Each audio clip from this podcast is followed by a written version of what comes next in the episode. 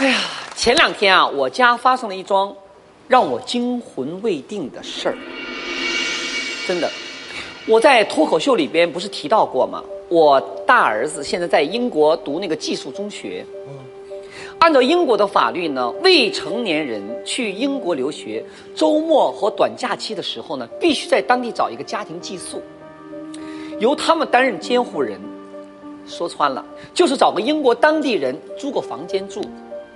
然后呢，我就替儿子物色了一个英国当地人家，男的呢是警察，女的呢是家庭主妇，两个儿子，一个十二岁，一个五岁。当时我一看就放心了，你知道我为什么吗？明白，就是有英国警察管着你儿子，你放心。什么呀？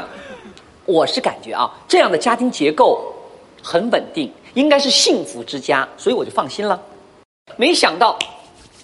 前两天，英国那边留学生监护组织突然给我来了一个电话，说英国那户人家觉得管不了你儿子了，你得准备给你儿子换一个家庭。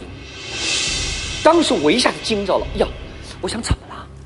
我儿子犯什么事儿了？居然连英国警察都管不了他了吗？欢迎来到金星手。我想怎么？我儿子犯什么事儿了？居然连英国警察都管不了他了吗？姐，你别太担心，实在不行还有联合国维和部队呢。正经的，真是。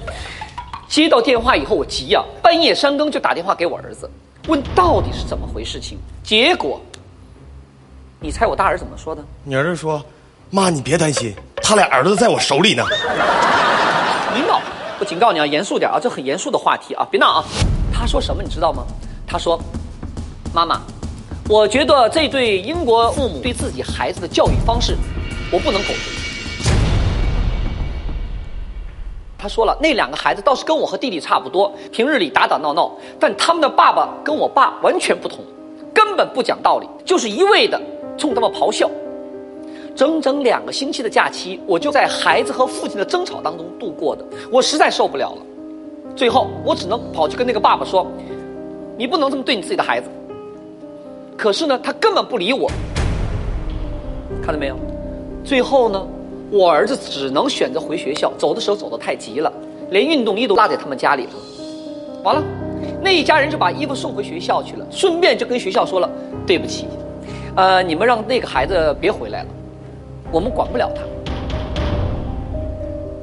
我听明白了，我就说：“没关系，儿子啊。”你没做错，我们给你换一个人家吧。结果我儿子特老成的回了我一句说：“好吧，不过妈妈，这次能不能给我找一个稍微成熟点的房东啊？”挂了大儿子的电话，那个晚上我就没睡好觉。儿子的经历又让我想起了自己年轻时候在外漂泊的那些租房的经历。选什么样的房子租，又如何和房东相处？相信每个有过租房经历的人都有自己的体会，说出来都是一些有笑有泪的故事。所以今晚这期金星秀，咱们就说一说租房那些事儿。